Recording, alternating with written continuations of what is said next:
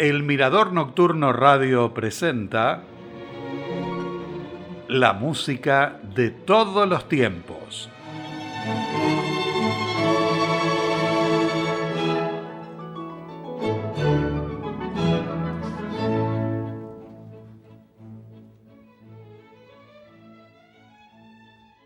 Con nuestra cortina musical les doy la bienvenida al cuarto programa con música de compositores austríacos. La ciudad de Viena está íntimamente ligada al vals, que en sus orígenes se remonta a una antigua danza de las zonas rurales del siglo XII y que fue evolucionando a lo largo del tiempo. Alrededor de 1750, las clases bajas de las regiones de Baviera, Tirol y Estiria bailaban en parejas los Walzer, unas danzas contemporáneas a los Ländler, que eran bailes campestres populares en Bohemia y en Austria y que llegaban a los suburbios de la ciudad. Años después, el vals fue adoptado por otros grupos sociales y cuando ingresó por primera vez en los grandes salones causó sorpresa, pero pronto se puso de moda en Viena y allí vivió su época de esplendor. El programa de hoy está dedicado a dos grandes compositores y directores de orquesta que lo elevaron a un nivel superior y lo impusieron como un símbolo de distinción entre las clases más poderosas y sofisticadas. Se trata de Joseph Lanner y de Johann Strauss. Joseph Franz Karl Lanner nació en Viena el 12 de abril de 1801 y murió en su ciudad el 14 de abril de 1843. Gran parte de su formación musical fue autodidacta. Como violinista se unió a una orquesta de baile dirigida por Michael Pamer. Poco después se asoció con Johann Strauss y con los hermanos Karl y Johann Drahanek formaron un cuarteto de cuerdas que interpretaba música ligera, valses vieneses y danzas alemanas en los cafés y tabernas de la ciudad. Más adelante el cuarteto se transformó en una orquesta de cuerdas y en 1824 Lanner se hizo cargo de la dirección. Con sus músicos se presentaba regularmente en distintos lugares con gran aceptación y en los populares carnavales de Viena. Debido al éxito y a la gran demanda de presentaciones, formó una segunda orquesta y le confió la dirección a Johann Strauss. Al final de la temporada de carnaval de 1825, Johann Strauss se puso al frente de su propia orquesta y competía con la de Joseph Lanner. Más adelante, Lanner ocupó el cargo de director de música de los salones del Palacio Imperial de Hofburg y entre sus tareas debía componer nuevas obras para la orquesta de la corte y dirigir los conciertos que se celebraban para entretener a la nobleza. Su catálogo contiene más de 200 obras entre valses, danzas y Ländler. Uno de sus últimos trabajos fue el vals Die Schönbrunner, opus 200, que fue compuesto el 10 de octubre de 1842 como un tributo al Palacio de Schönbrunn. Comenzamos musicalmente el programa con el Vals de Medianoche Opus 8 de Joseph Lanner, interpretado por la Orquesta Estatal de Viena, dirigida por Paul Angerer.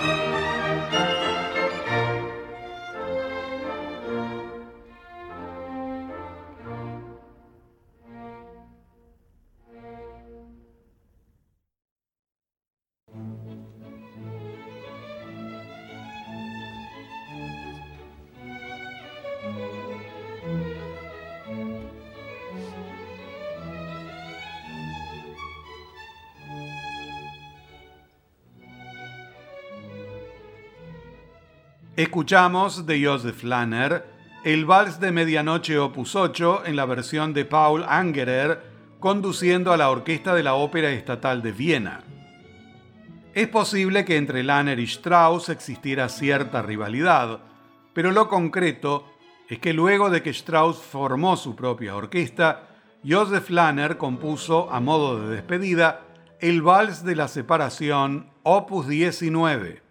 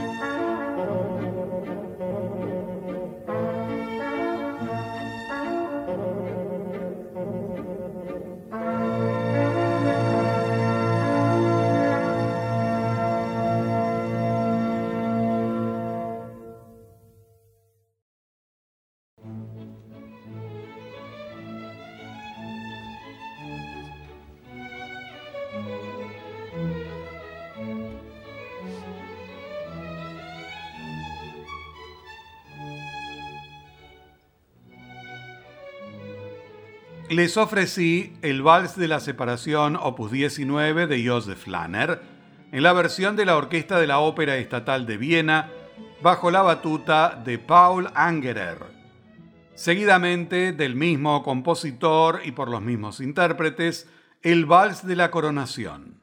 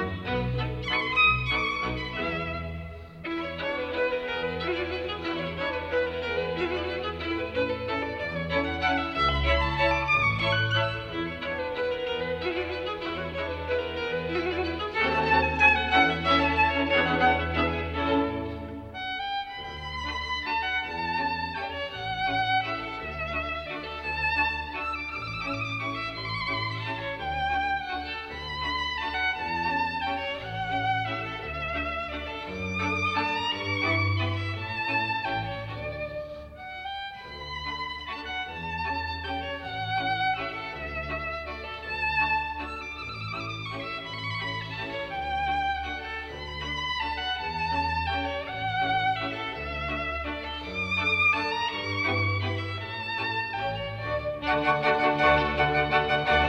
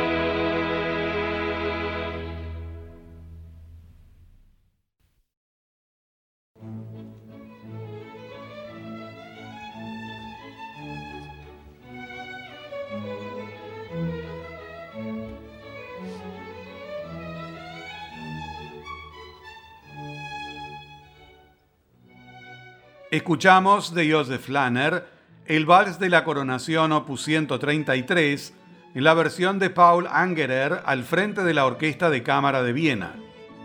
Seguidamente del mismo compositor, el Ländler Dornbacher Opus 9 en la interpretación del ensamble Lanner de Viena dirigido por Norbert Seder y las danzas de Estiria Opus 165 por la Orquesta Filarmónica de Viena dirigida por Ricardo Mutti.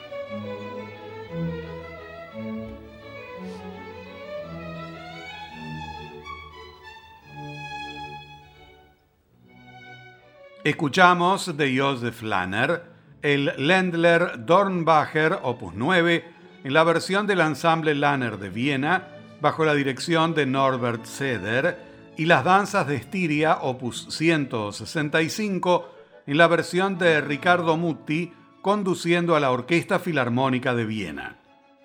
Completamos la primera parte del programa con el Vals Schönbrunn Opus 200 de Josef Lanner interpretado por la Orquesta Sinfónica de Viena, dirigida por Robert Stolz.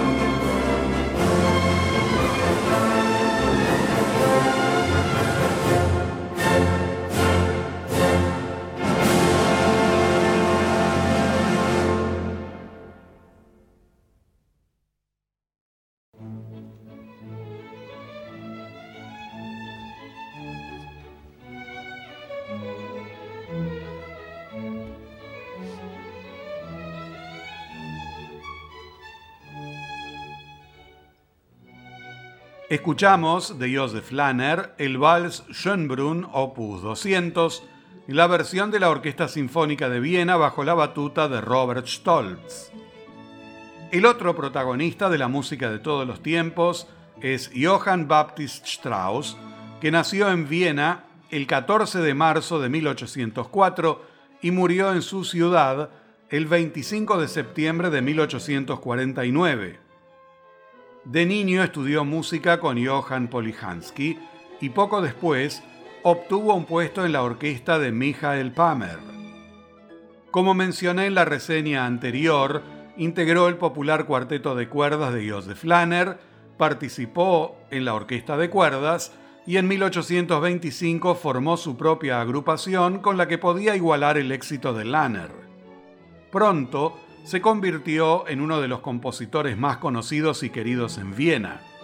Con su orquesta realizó giras por Alemania, los Países Bajos, Bélgica, Francia, Inglaterra y Escocia. En 1837, durante un viaje a Francia, escuchó una cuadrilla, se interesó en su composición y la introdujo en Austria, donde se hizo muy popular. Al año siguiente, actuó durante la coronación de la reina Victoria. Strauss viajaba con frecuencia a las Islas Británicas y colaboró componiendo nuevas obras para las organizaciones de beneficencia.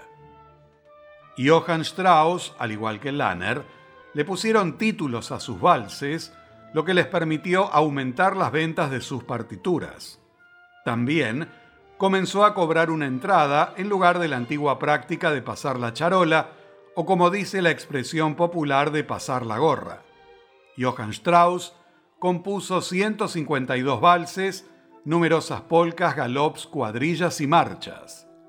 Para los especialistas, sus obras más famosas son el vals Lorelei Rhein-Klenge, opus 154, y la marcha Radetzky, con la que finaliza el concierto de Año Nuevo a cargo de la Orquesta Filarmónica de Viena.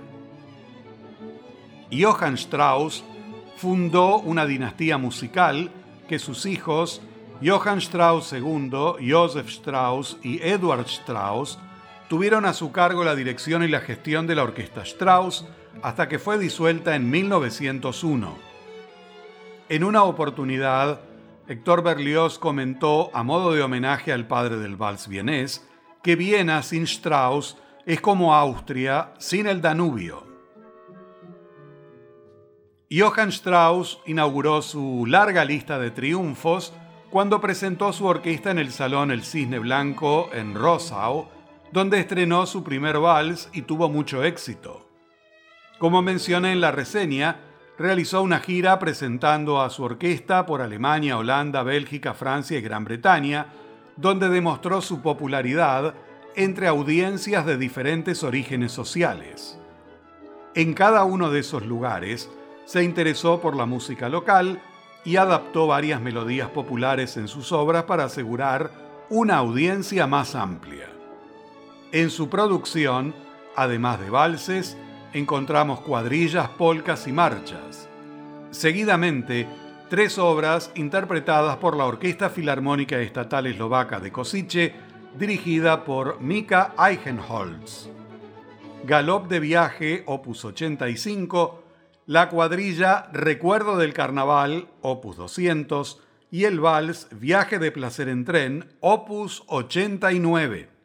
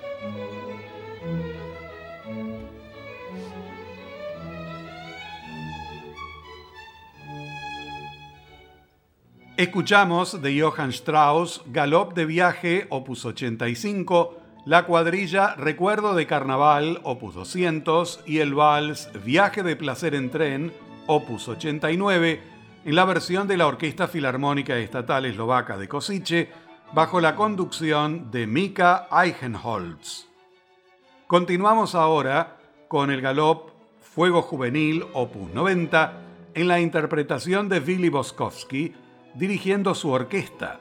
La polca de Ana, interpretada por la Orquesta Filarmónica de Viena, dirigida por Zubin Meta, y el vals La vida es una danza, opus 49, por la Orquesta Sinfónica de Berlín, dirigida por Robert Stoltz.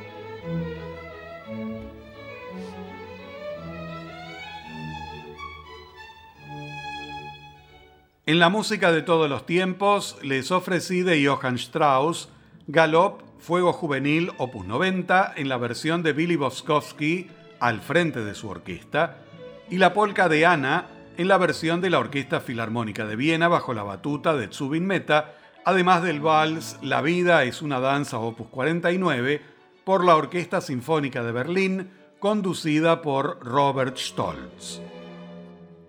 La Sinfonieta Eslovaca Atzilina es una de las orquestas de cámara más conocidas en Europa del Este. Tiene en su repertorio, entre otras obras, la música ligera europea y está ubicada en una posición destacada a nivel internacional. Fue fundada en 1974, la integran 35 músicos y además de presentarse en los principales escenarios, grabaron más de 70 discos compactos. Johann Strauss se inspiró en el concierto para violín número 2 de Niccolò Paganini y compuso el vals que lleva su nombre.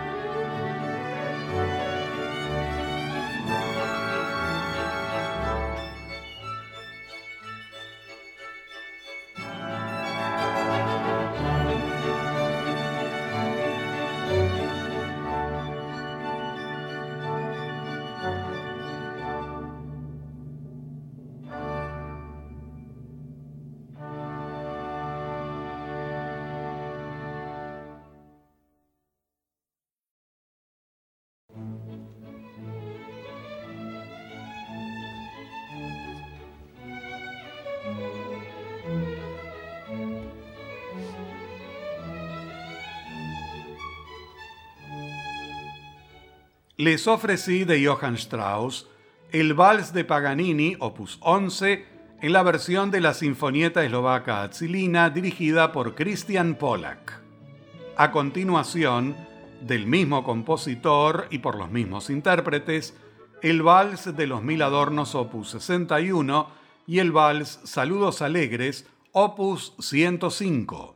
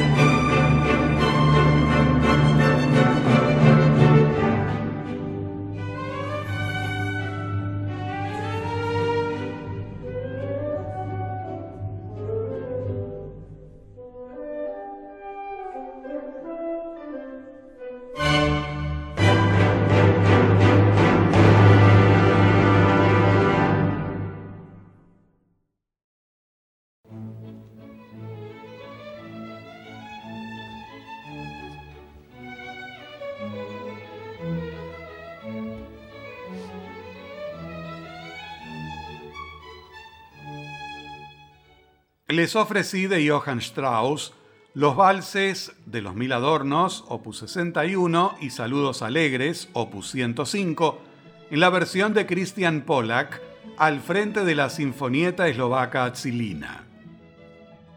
En el parque donde se encuentra la estatua dorada de Johann Strauss II en Viena, antiguamente había una gran fuente de agua donde se realizaban distintas presentaciones.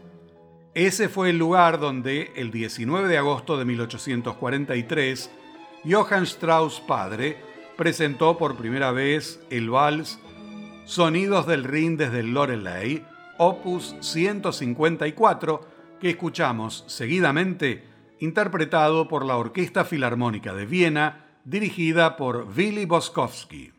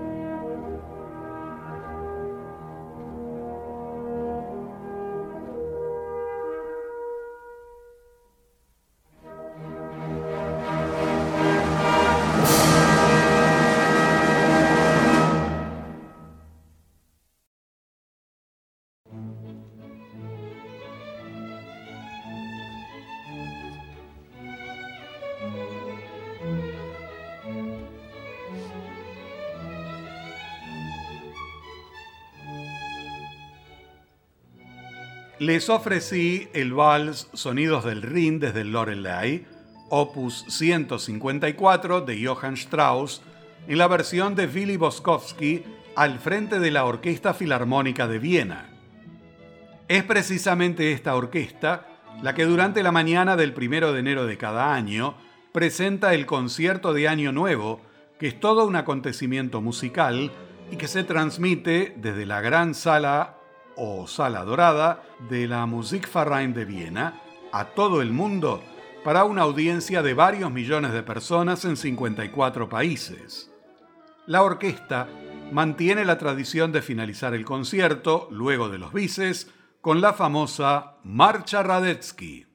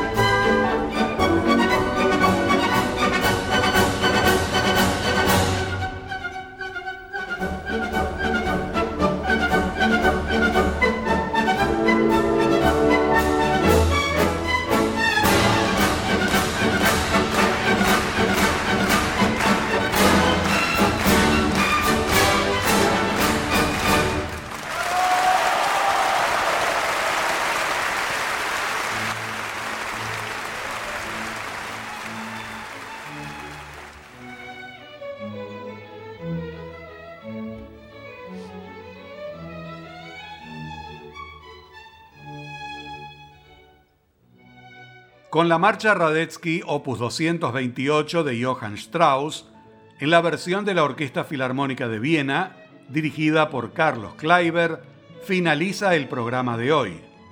Amigos, los invito para reencontrarnos con la música de todos los tiempos dentro de siete días aquí en el Mirador Nocturno Radio.